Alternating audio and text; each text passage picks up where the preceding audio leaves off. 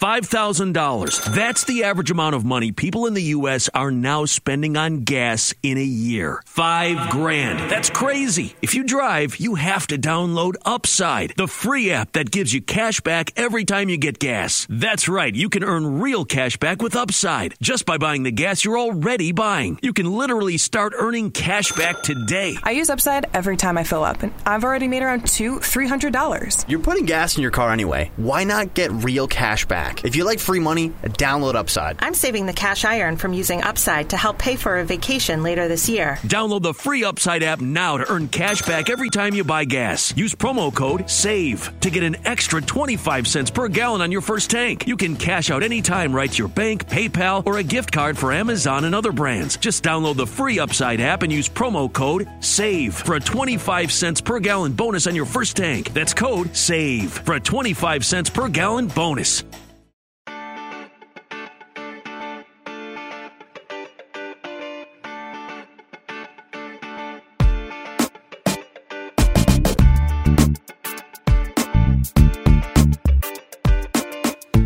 Desde el bar, edición Marcelo Flores, sí, y es una edición tan sorprendente como en cierto sentido decepcionante, como en cierto sentido no.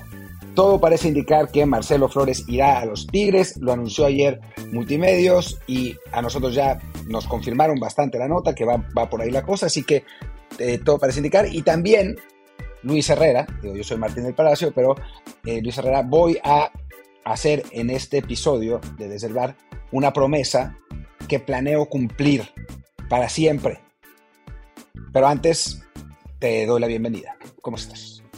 Bien, Martín. Entonces doy, doy por sentado que tu promesa, tu promesa, perdón, no va a ser dejar de beber ni, ni los vicios ni nada por el estilo. Pero bueno. Es, es un vicio. Lo, lo, lo, que yo tenía era un vicio, era un vicio y prometeré ya no caer en ese, en ese terrible vicio. Pero, pero bueno, primero lee los comentarios, todo, toda esa historia. Sí, sí, porque si no iba a dejarte mal parado con la, lo, lo, siguiente que iba a decir, mejor me, me, lo guardo.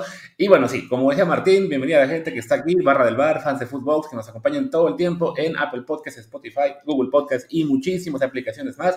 Como siempre les digo, por favor, quien no lo haga aún, suscríbase y déjenos un comentario con, de 5 estrellas, por supuesto, en la app que más les guste, de preferencia en Spotify o Apple Podcasts, que es donde así más y más gente nos encuentra y seguimos subiendo o recuperando, según sea el día, puestos en los charts. Como hicieron, por ejemplo, ayer nuestros amigos, eh, por un lado, Finrod Noldor, que dice, como siempre, excelente análisis, entendible para todos y muy ameno. Bueno, entendible cuando yo no lo tan rápido, pero, pero qué bueno que lo dice, sí. Dice, y para los que se quejan de los actualizados, Buoso nos metió el hexagonal con un gol contra Canadá, igual que del Charo Lara. Del Charo Lara no me acuerdo, pero sí, por de Buoso, yo, yo esa narrativa no la compro de que él salvó la eliminatoria, pero es cierto, un naturalizado metió un gol que acabó siendo muy importante aquella vez para 2010 o 14, no me acuerdo ahora mismo. Y también comenta José Antonio Torres, creo que él no será tan tanto lo que me gusta lo que dice, dice, todo naturalizado juega para la nueva selección por conveniencia. Nadie piensa, si juego para mi país me iría muy bien, jugaré para esa selección que me brinda menos oportunidades. Es una gran idea. Pues bueno, ahí está.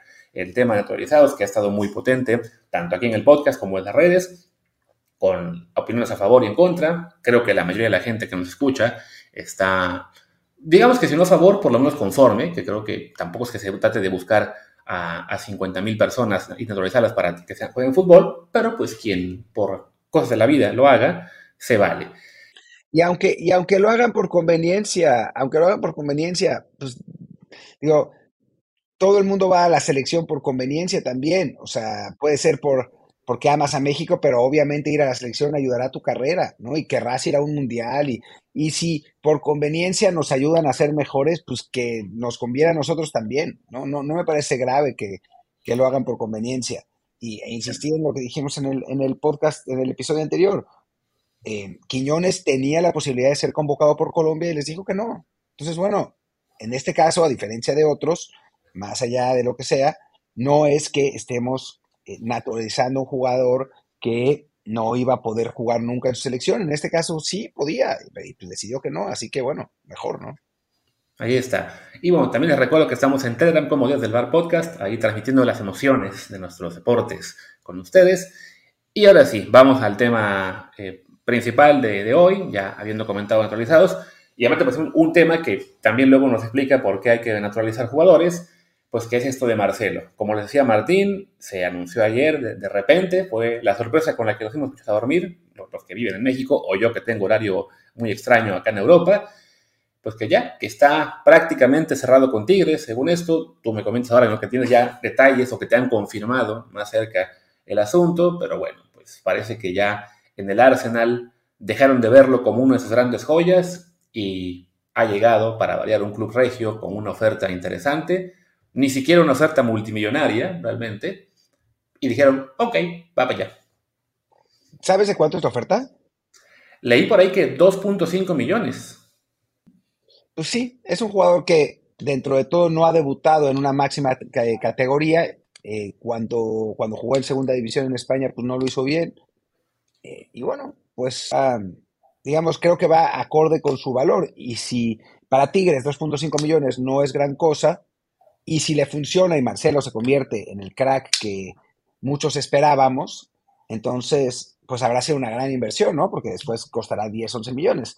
Em, y si no, bueno, pues un gasto de 2.5 millones tampoco es, el fin del mundo, ¿no? O sea, yo desde el, desde el punto de, vista de Tigres lo entiendo perfectamente, o sea, creo que, es una, un fichaje a futuro, además es un jugador que apenas acaba de cumplir 19 años, eh, no tiene la obligación de ser titular en este momento, de hecho, difícilmente será titular, pero, pero no es una mala idea como, como apuesta a futuro, ¿no? Sí, si acaso al, escuchar ¿no? que son 2.5 millones, me sorprende que no hubiera más equipos mexicanos eh, hurgando por ahí y que también se animaran a hacer la oferta, ¿no? Y ya en ese sentido, dejarle a, Marcelo la, la, opción de elegir ya sea un club como Tigres, ¿no? Que sí, evidentemente es ahora mismo de los más pros económicamente, pero quizá por ahí le llamaba un Juárez que anda levantando ese torneo y le dicen, pues mira, vente para acá, aquí sí vas a jugar más seguido, tenemos ahora mismo un, un equipo que está sorprendiendo en la liga, que está entre los líderes, y por ahí se animaba, ¿no? Porque yo imagino que lo que Marcelo busque con este fichaje es el tener actividad, no simplemente irse a Monterrey a a hacerse millonario con 19 años, ¿no? Supongo yo que no es la concesión principal para Marcelo y su familia en este momento. No, a ver, yo supongo que a Marcelo deben estar ofreciendo un, salario muy bueno en, Tigres, la verdad. Eh, no, no, no me parecería ni sorprendente ni descabellado. Y por otro lado, para Tigres, eso, invertir 2.5 millones de dólares en una promesa, no pasa nada. Mientras que para Juárez, pues es un presupuesto para un jugador más consagrado que pueda aportar de inmediato, ¿no? y no sabemos realmente si Marcelo lo puede hacer. Sea, yo creo que para el ritmo en el que se juega el fútbol mexicano puede ser útil de, entrada, ¿no? O sea, es un, jugador que, que que es vivaz, que tiene buena, buena visión de campo, que tiene buen dribbling, eh, que no tiene quizás la potencia y la intensidad y el físico, no, no quizás, no lo tiene, para el fútbol europeo, pero en México, que es un fútbol que se juega mucho más lento, creo que, que podría funcionar, pero es una, es una apuesta, ¿no? No es, no, no hay nada que nos indique por el momento que Marcelo pueda funcionar seguro 100%, ¿no?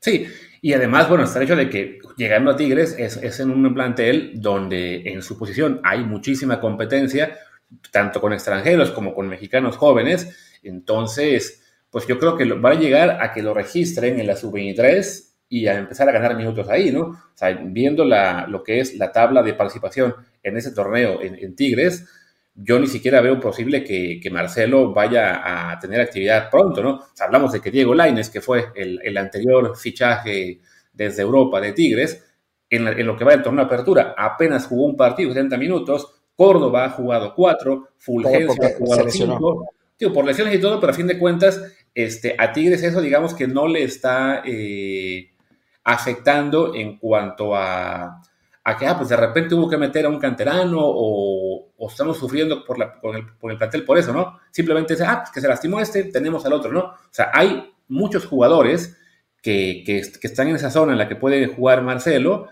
Entonces, una vez que se recuperen, ya sea Córdoba, Laines, el que, el que tú quieras, ¿no? Va a tenerlo realmente difícil jugar. Claro, o sea, eso está clarísimo. O sea, yo, y yo creo que la gente de Marcelo lo sabe. Yo no he podido hablar con ellos todavía, pero creo que lo saben. O sea, no es como para que juegue esta temporada. Si juega sería una enorme sorpresa y ojalá, ¿no? Bueno, eso querría decir que está más adelantado en el proceso de, lo que nosotros pensamos, pero la realidad es que si se hace, que todo parece indicar que finalmente sí se hará, em, es para pensar en a uno o dos años, no, no pensando en el ya. Sí, y en ese sentido uno se pregunta, bueno, ¿qué, qué gana Marcelo con ir a México, de, nuevo, dejando de lado lo económico, que seguramente sí es este, un contrato mucho mayor que el que le, le esté dando ahora mismo de Arsenal, y que, insisto, quiero suponer que a esta edad de Marcelo todavía el tema económico no es la primera consideración, pero bueno, enfocamos en lo deportivo. ¿Qué gana Marcelo yéndose a Tigres a estar en la banca o jugar en la sub-23 que no tenga ahora mismo en la sub-21 de Arsenal? Dinero. Sea que, básicamente, aunque no, aunque no deba ser la primera consideración, nuestra única explicación es que sí, que lo fue. Sí, es que es eso. O sea, les deben, le deben estar pagando muchísimo más de lo que le están pagando en Arsenal y de lo que le pagarían en Juárez, digamos, o en Pachuca, que era un club que estaba hace una temporada. O sea, el sueldo que va a ganar en Tigres seguro es pues más que razonable. Y tomando en cuenta que puede que su carrera no llegue muy lejos realmente, o sea, en este momento, seamos absolutamente francos, está en la tablita, pues no es mala idea aceptar la lana, ¿no? Digamos que siguiendo ahí lo que sería, bueno, no siendo el ejemplo, pero aprendiendo del caso de otro jugador, digamos, de estatura mínima, como fue Sericueta, ¿no? Que era la gran figura mexicana del sub-17 en 2011 y que nunca despegó. Exacto. Digo, también Marcelo tiene la ventaja de que eh, pues es mucho más disciplinado y mucho más trabajador que Spiricueta, ¿no? Que pues no, no se le daba mucho la, disciplina, además de que siempre fue un jugador de una enorme lentitud de ejecución, ¿no? O sea, funcionaba en la sub-17 porque tenía mucho tiempo. En, el, en, en, la categoría profesional, la verdad es que nunca, nunca le dio. Marcelo no es que ejecute lento, simplemente le falta, le falta potencia, le falta fuerza, le falta tamaño. Entonces, pues en México, que la liga es, pues la verdad es que los, jugadores son menos potentes, menos fuertes y menos grandes, seguramente tendrá más opciones, pero, pero existe la posibilidad de que no funcione. O sea, hemos visto a otros jugadores de su misma talla, como el More Mosqueda o como el Hobbit Bermúdez, no siendo capaces de establecerse eh, bien y, de una manera sólida en primera división, solamente tener eh, flashazos y campañas. El Hobbit incluso ahora sigue jugando en la, en la expansión. Sí, ahí, ahí, se incomodó hace ya unos años y no... es un ejemplo de jugadores que son talentosos, que desafortunadamente por el tema de la talla, algunos casos también por el tema de esfuerzo, de, de ética de trabajo, nunca despegan. Uno hubiera esperado que, bueno, Marcelo, teniendo la oportunidad de estar en una de las academias más importantes del mundo, con un club como el Arsenal que está resurgiendo, que el año pasado justo peleó incluso por el campeonato, que ahora va a estar jugando Champions League. Vaya, no es que Marcelo vaya a ser en este momento un jugador importante para los planes del Arsenal, pero el que tenga ese equipo tanta actividad, pues le abría la puerta que quizá en un futuro no tan lejano se diera al menos la opción de debutar, ¿no?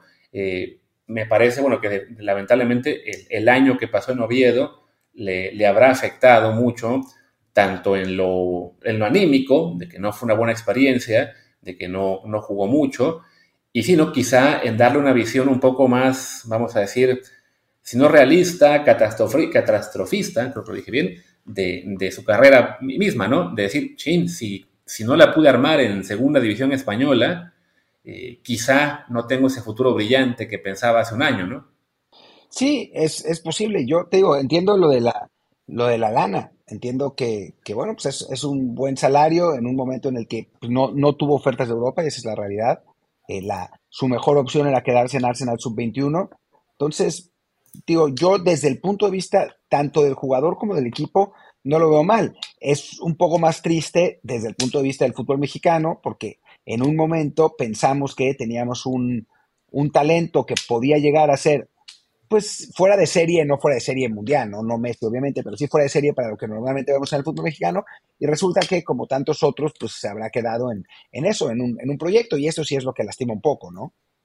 Sí, definitivamente, ¿no? Sobre todo eso, ¿no? No es común para el fútbol mexicano tener jugadores jóvenes en las principales canteras del mundo. Hablamos que, bueno, el primero fue Giovanni y su hermano Jonathan en el Barcelona hace ya, que fue, era, fue hace 16 años, no miento, 18, cuando ganaron la, la Copa del Mundo sub-17 en caso de Giovanni, de ahí que se fuera Carlos Vela justo al Arsenal, en su día aquí en más, eh, así de, en equipos importantes, ¿no? Los que se llevó el Porto en su día Gudiño y, Omar Gobea, eh, Newcastle que le dio oportunidad a Santi Muñoz hace dos años, y no encuentro ahora mismo, alguno habrá habido, los que, los que se han ido del Villarreal, sin ser un equipo tan importante eh, como primer equipo, pero bueno, una cantera que sí produce mucho. Pero es eso, ¿no? Tenemos muy pocos mexicanos que alcanzan los equipos grandes europeos. Bueno, Antuna, que lo firmó el City, o, Dávila, que lo firmó el Chelsea, cuando ambos eran muy jovencitos. Y desafortunadamente, pues vemos que ni siquiera el hecho de que estés firmado por un equipo de esos o que llegues a una cantera de esas cuando estás muy jovencito es garantía de que vas a, crecer y desarrollarte como futbolista eh, a nivel stop, ¿no? Sí, no. Y aquí va mi promesa la promesa que prometí hacer durante este episodio. ¿Cuál es? ¿Cuál es?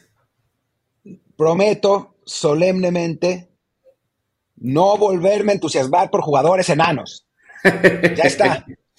Ya está. Ya aprendí mi lección. Si un jugador mexicano no llega al 1.73 o 72, ya no me voy a emocionar porque no tiene sentido. No nos da. En, el fútbol actual tener esa estatura necesita ser Messi para, para ser suficientemente bueno. Y en México, lamentablemente, no tenemos Messi y difícilmente saldrá. Así que ya estuvo. Caí con Laines, caí con, con Marcelo, no volveré a caer.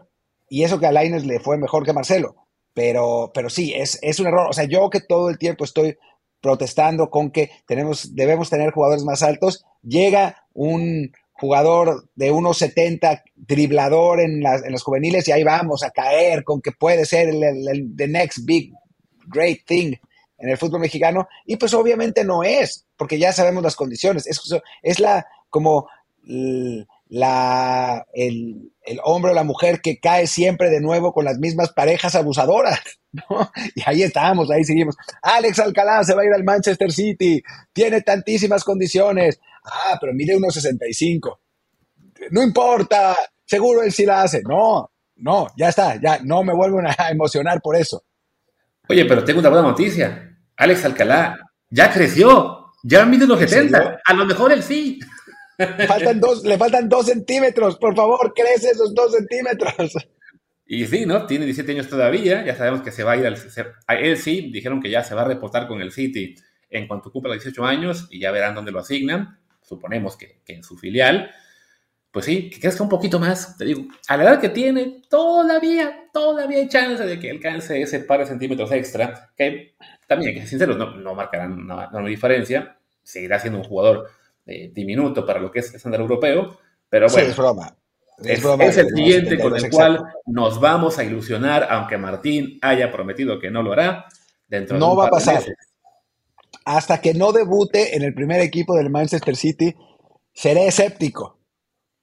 Y ya está. Bueno, no, porque Laines incluso fue campeón en México. Pero bueno, seré, bueno, pero el City es otro nivel. Ya, ya estoy hablando conmigo mismo. Sí, pero ya estuvo, ya estuvo. De ahora en adelante, eso, que tengan una estatura pues, más o menos eh, normal para el, para el fútbol mundial. Y, porque, a ver, digo, ya hablando un poco en serio, es un poco normal el el emocionarse con estos jugadores y que, y que lleguen más arriba de lo que uno pensaría, porque, digo, a los 12, 13 años, el tamaño no es tan importante, obviamente, ¿no? O sea, es más importante el talento, el dribbling, eh, la velocidad, la potencia que, uno pueda tener y las, las distancias no son tan grandes entre jugadores, entre jugadores más grandes y jugadores eh, más pequeños. Entonces, llega un Marcelo Flores y llega un Diego Laines que, que bueno, como no hay tanta distancia, como el físico no es tan importante, la, o sea, impresiona, ¿no? Y entonces los, los scouts y los, y los clubes piensan, bueno, ahorita está chiquito, pero seguro va, va a crecer y va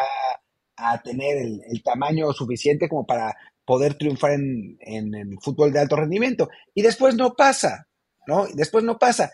Pero como hay referencias, como hay Messi, como está eh, Xavi, o como está eh,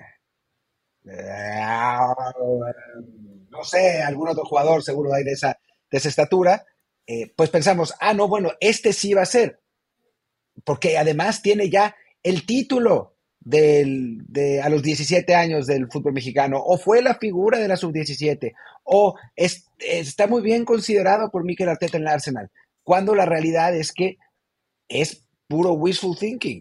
La, los datos crudos te dicen que jugadores que midan 1.64, como lo que mide Marcelo, la tienen muy complicada, muy, muy, muy complicada para triunfar en la élite. Entonces, bueno, eso, aprender un poco de la experiencia. Y mira que según Google, Marcelo ya llegó a 1.71, así que tampoco me voy a creer mucho del ex Alcalá, porque sí, les creo que les están inflando a los dos ahí la estatura. Pero sí, de, para ampliar un poquito la lista de jugadores así de, de, baja estatura que triunfaron, la verdad es que sí es muy, son muy pocos, ¿no? El Papu Gómez, en Colo el Lorenzo Insigne, o sea, no, no hay muchos ejemplos y los que hay tampoco son mega estrellas en, en el fútbol europeo. Los que mencioné son quizás los que son más destacados. Entonces, sí, ¿no? Pues sí, tenemos que dejar de aprender, por, por, un lado lo comentas, ¿no? Dejar de esperanzarnos con jugadores bajitos de estatura, porque en el fútbol moderno, la verdad es que cada vez va a ser más complicado el, el que triunfen y, y, sean factor importante a nivel selecciones. Y en general, en el fútbol mexicano, tendríamos que, digamos, bajarle un poquito, sí, a lo que es el ilusionarse con los jugadores novatos, porque justo ayer estaba actualizando lo que será la base de datos del Fútbol Manager, para quien no, no, lo sepa, recuerden, este juego de fútbol en el que tú eres el entrenador, muy bueno, muy recomendable, pruébenlo en estos días, ya saldrá pronto la siguiente edición, y me puse a ver la lista de los novatos del año de la Liga Mexicana, y sí, entre ellos hay jugadores que acabaron siendo importantes, eh, Ramón Ramírez, Paco Palencia, Julio Davino, Miguel Cepeda, eh, Luis Ernesto Pérez, etcétera.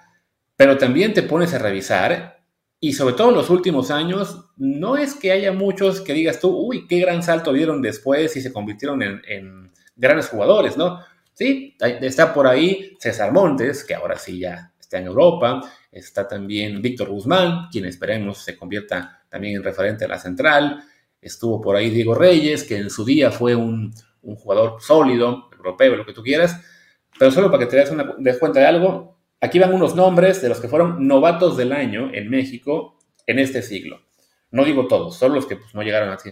Sergio Santana, Alejandro Vela, Luis Landín, Juan Carlos Mosqueda, Néstor Vidio, Néstor Calderón, Caluga Stelum, Raúl Nava, Antonio Ríos, Otoniel Arce, Joe Corona, Marco Antonio Bueno, Gael Sandoval, Jonathan González, Sebastián Jurado, los últimos, Víctor Guzmán, Jordan Carrillo, Emilio Lara.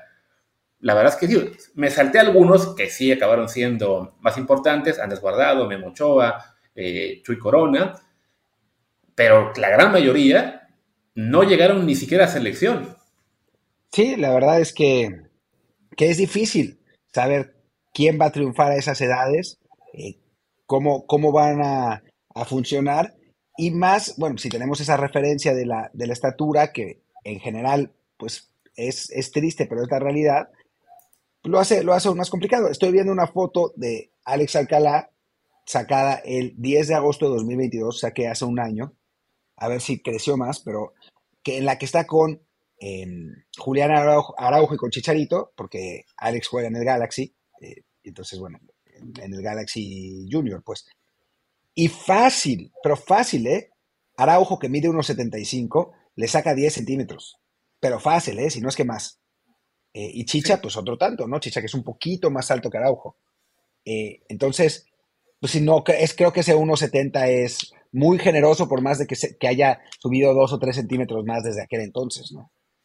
Sí, esa foto salía de cuando tenía 16 años, aunque sí, ya, ya cerca de 17, ahora está cerca de los 18 a esa edad sí, todavía es posible crecer, aunque, pues según yo recuerdo, la gran mayoría damos el estirón un poquito antes, ¿no? Los 14, 15, 16 años. Pero bueno, sea como sea es eso, ¿no? Va, a ser otro jugador bajito. Y bueno, para tampoco darle muchas vueltas a esto, pues ya, lo de Marcelo, podemos Aunque, perdón Luis, sí conocemos un caso muy cercano además de una persona que creció por lo menos 10 centímetros a los 24 años y que ahora, desafortunadamente, pensamos que era de Ochoa, pero pues está ganando Malagón, otro chaparrito. Otro chaparrito, sí. Carlos Acevedo, recordemos que nosotros pensábamos que medía 1,80 y después resulta que mide por ahí de 1,90 y cada vez que alguien actualizaba la página de Wikipedia era más alto y además tenían razón. Pero sí, sí, sí, eh, está perdiendo, perdiendo pasos con, con Malagón, que también eso, mide 1,80. Ahora, ahora la nueva esperanza es Fernando Tapia, el portero de la sub-23, que como anda bien en Querétaro ya lo andan candidateando para que, para que juegue en la selección. Y sí, de hecho, a Acevedo ya le bajaron otra vez la estatura, ahora está en un 82 en Google. Como que dicen, ok, como está tan antiguo, hay que esperar a que regrese para que vuelva a crecer. Tal, vez, tal vez se encoge y se. me iban a alburear, así que mejor no digo nada Gracias a todos. Ya te, te estabas poniendo en ahí, eh, complicada, vamos a decir. Pero bueno, a ver, me habías comentado antes que empezara a grabar que hoy es un día que tenemos poco tiempo, así que pues creo que podemos cerrar. Queríamos ver si incluíamos una pequeña previa de NFL, pero ya no va a ser así. Simplemente mencionar que arranca hoy la temporada de la NFL. Martín va a estar narrando partidos para DAZN NFL Game Pass eh, el domingo y el lunes. Eh, yo espero que Martín un día tenga chorrillo para poder yo grabar, pero bueno, si no, ya, ya encontraremos la forma de, de colarnos también en las narraciones más seguido. Y creo que sí, ya no queda mucho más que decir hoy, ¿no? Nada más, nada más, creo que con eso estamos. Mañana tendremos la previa de el partido de México contra Australia. Ya vi el plantel de los australianos, está interesante. O sea, deberíamos, México es superior, creo, pero es un equipo que por físico y por características nos va a costar. Vamos a ver si juega Santi, vamos a ver si, si ya se pareja con Raúl, si es que, si es que juega. Creo que hay, hay temas de los que hablar para, para mañana, para una, una buena previa. Yo creo que los colegas de From the Be ayer piensan que, oh, yes, eh, México, nice team, eh, but we are superior, porque a fin de cuentas ellos sí llegaron al cuarto partido, nosotros no, así que va a estar divertido ese, ese duelo el sábado por la noche, madrugada europea, domingo. Y sí, ya mañana regresamos a hacer la previa completa. Pues nada, despidamos esta edición de hoy más cortita. Yo soy Luis Herrera, mi Twitter, Instagram, Threads y todo lo demás es LuisRHA. Y mi Twitter es Martín DELP, el del podcast es desde el bar POD, desde el bar Pod y el Telegram es desde el bar podcast. Muchas gracias y nos vemos mañana. Chao.